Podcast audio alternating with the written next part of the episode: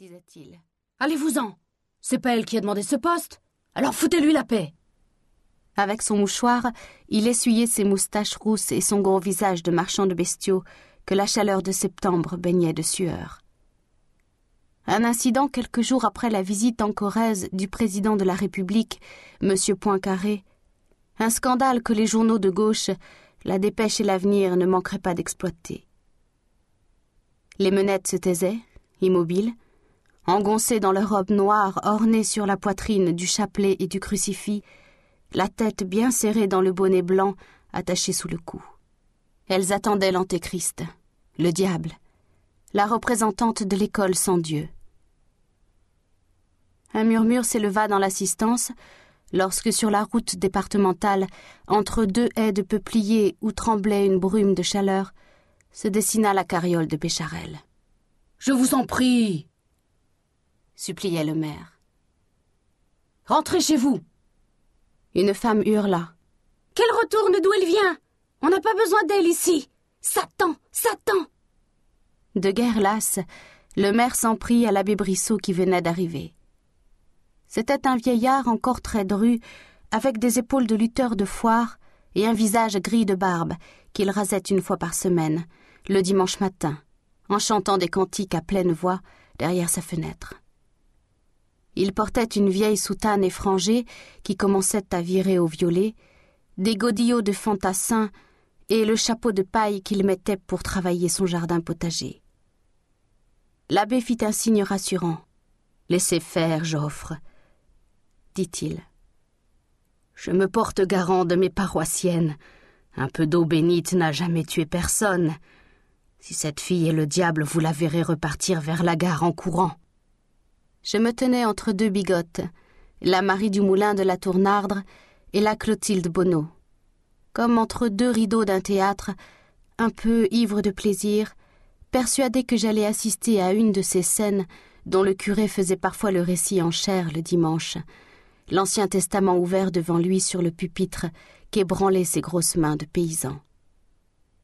En l'écoutant, on imaginait les armées de Pharaon poursuivant la horde des Juifs. Déjà des éclairs et des coups de tonnerre ébranlaient ma tête. Cramponné des deux mains aux jupes noires, je voyais apparaître entre les peupliers le char de guerre conduit par Bécharel, et j'entendais les lamentations du peuple juif. Il n'y eut ni éclair ni tonnerre, et la voix de Dieu resta muette. On entendait seulement celle de Bécharel qui demandait le passage. Affolé par la foule, le cheval cabra et le charaban faillit verser dans le fossé.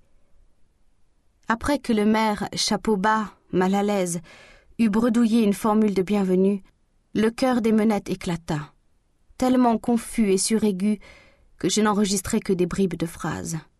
Fille impie Satan en jupon Tu n'as rien à faire ici Va-t'en Je reçus sur le nez quelques gouttes d'eau bénite. On me bousculait comme si je n'existais pas. Mais je riais de plaisir et me laissais entraîner par le tourbillon derrière la carriole. C'était la fête. Une lapidation symbolique dont la victime, le visage estompé dans l'ombre d'un chapeau à voilette, très pâle, droite et immobile sur le siège de cuir râpé, semblait figurer dans la scène en effigie.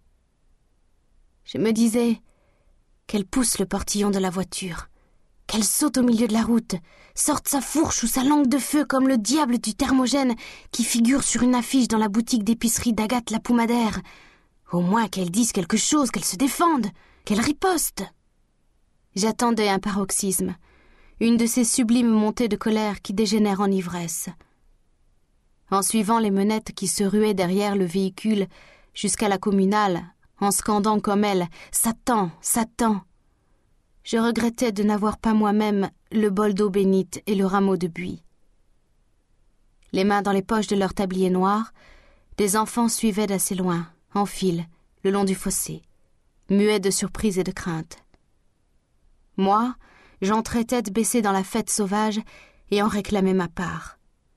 Au besoin, je me serais battu pour garder ma place entre les deux harpies qui menaient le train. Peu à peu, le cortège s'effilocha. Bécharel ayant cinglé de la mèche de son fouet la croupe de la jument, qui prit le trot et distança le groupe. Il ne resta bientôt plus que Marie, Clotilde et moi, entre elles deux, toujours accrochées au pan de leurs jupes, et puis Marie et moi, et puis moi, toute seule, qui marchait en sautillant comme à la marelle dans la poussière.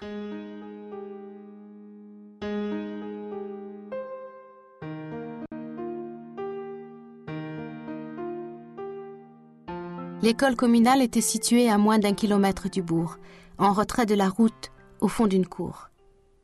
Elle n'avait d'école que le nom. C'était une ancienne ferme achetée par la commune après la mort du dernier propriétaire. Sur la grange, la toiture de chaume achevait de pourrir et de s'effondrer. Couverte en vieilles tuiles, la maison d'habitation à un étage abritait l'unique salle de classe, et au-dessus le logement de l'institutrice. Un prunier sauvage se dressait comme un drapeau sur l'arête de la grange où s'étageaient de grosses pierres de lauze. Le sol de la cour de récréation sentait la fiente de porc. Les jours de pluie, les élèves devaient se cantonner dans la salle de classe ou s'entasser sous ce qui servait de préau, un ancien séchoir à châtaignes, le clédier, et la porcherie dont on avait fait, en abattant un mur, un seul espace on accédait à la salle de classe par quatre marches disjointes, d'où jaillissaient au printemps de minuscules bouquets de plantes saxatiles et ces petits lézards de muraille que nous appelons les rapiettes. Telle était cette école. Telle elle est encore à quelques détails près, sauf qu'elle a été abandonnée depuis peu par manque d'élèves. Installée dans ce qui avait été la salle commune de la ferme, grossièrement dallée, badigeonnée d'un ancien plâtre qui se boursouflait et révélait en s'écaillant des suies ancestrales mal grattées et des relents de fumée de bois, la classe n'incitait guère à l'étude. Elle sentait le vieux, le froid, l'humide, était comme hiver, malgré l'énorme poêle godin que l'on gorgeait de bois de la Toussaint à Pâques. Le bureau de la maîtresse et les tables patinées et couturées de paraphes avait été prélevé dans une école de Messac. Au mur de droite était accroché un planisphère de Vidal de la Blache, où l'humidité avait fait naître en surimpression de nouveaux continents et dessiné des frontières capricieuses. En face, sur des étagères qui ployaient dangereusement, moisissaient des sauvagines empaillées, des vestiges archéologiques, des fossiles marins et un herbier dû aux ailes d'un ancien maître. À droite du bureau, une fenêtre donnait sur un marécage limité par un ruisseau, la Ganne, que l'on traversait sur des ponçons romains ou sur des troncs d'arbres couchés pour passer d'un champ à un autre. Au-delà, une pente de rocailles à genièvre, qui sentait la Provence dès les premières chaleurs du printemps, montait vers le calvaire du Puy-Fort. L'autre fenêtre, en vis-à-vis, près de la porte à doubles battants horizontaux, donnait sur le bourg de Saint-Roch et ses châteaux qui crénelaient le sommet de la colline, comme une eau forte de Hugo. Pour donner un peu plus de lumière, il fallait laisser ouvert le battant supérieur de la porte.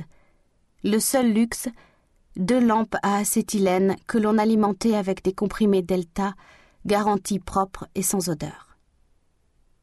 L'appartement de la maîtresse présentait le même aspect vétuste, sauf que la lumière y était plus abondante, une fenêtre supplémentaire ayant été ouverte dans le pignon donnant sur le marécage. Les murs nus, boursouflés comme les parois d'une caverne, gardaient, au-dessus d'un mauvais lit Louis-Philippe, les traces d'un crucifix. La table constituait, avec deux chaises, une armoire de château énorme et funèbre, les lavabos ronds sur pied et en fer écaillé, le seul mobilier rafistolé avec de vieilles boîtes.